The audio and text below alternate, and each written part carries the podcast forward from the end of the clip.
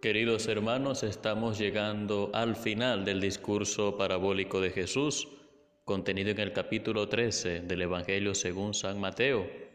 Y el Señor concluye este discurso que durante estos días hemos venido escuchando con las palabras, el escriba que se abre al reino de los cielos se parece a un padre de familia que sabe sacar de su arca cosas nuevas y cosas antiguas.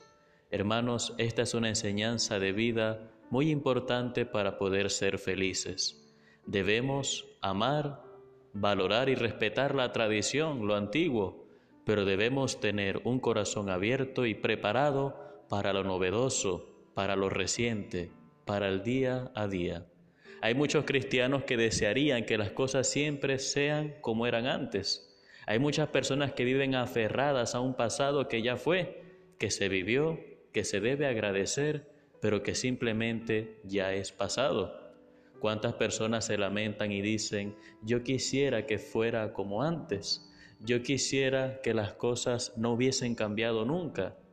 Pero las cosas cambian, todo en la vida pasa, lo bueno y lo malo, todo es un constante devenir, y el cristiano debe estar aferrado a Cristo, que es el mismo ayer, hoy y siempre.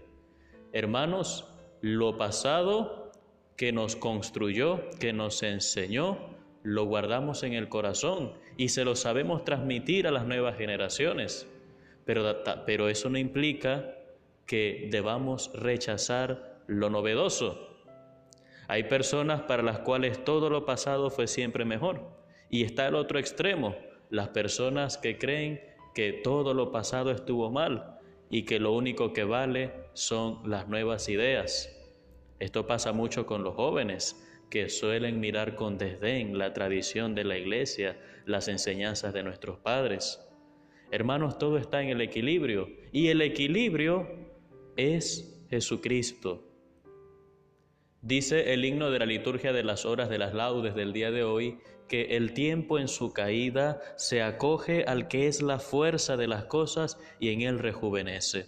El cristiano es siempre joven, el cristiano está siempre feliz, el cristiano es como ese escriba que aunque conoce toda la escritura, sabe asimilar el reino de los cielos, es decir, sabe recibir a Jesucristo en el corazón de eso se trataba la conversión de los judíos que escuchaban a Jesús para dar el paso a ser cristianos. Y de eso se trata tu vida ahora. Date cuenta que puedes ser feliz en Cristo, que el Señor no se acaba nunca. Se podrá acabar un trabajo, un gobierno, se podrán romper una relación, podrán irse los hijos, podrán pasar muchas cosas, pero Jesucristo siempre estará y en Él todos tenemos cada día una vida nueva, una vida feliz, una vida que abarca toda la historia del pasado, toda la tradición espiritual de la iglesia que recibimos cada mañana cuando leemos la palabra, cuando rezamos los laudes, pero también que es capaz de adaptarse con alegría a las circunstancias del presente y proyectar un futuro lleno de esperanza, de amor, un futuro lleno de Cristo. Por eso, Queridos hermanos, la oración del día de hoy será decirle, Señor, mi tiempo es tu tiempo, mi vida es tu vida, yo confío en ti. Señor, mi tiempo es tu tiempo, mi vida es tu vida, yo confío en ti. Que Dios te bendiga en el nombre del Padre y del Hijo y del Espíritu Santo. Soy el Padre Renzo Gotera desde la parroquia San Felipe Neri.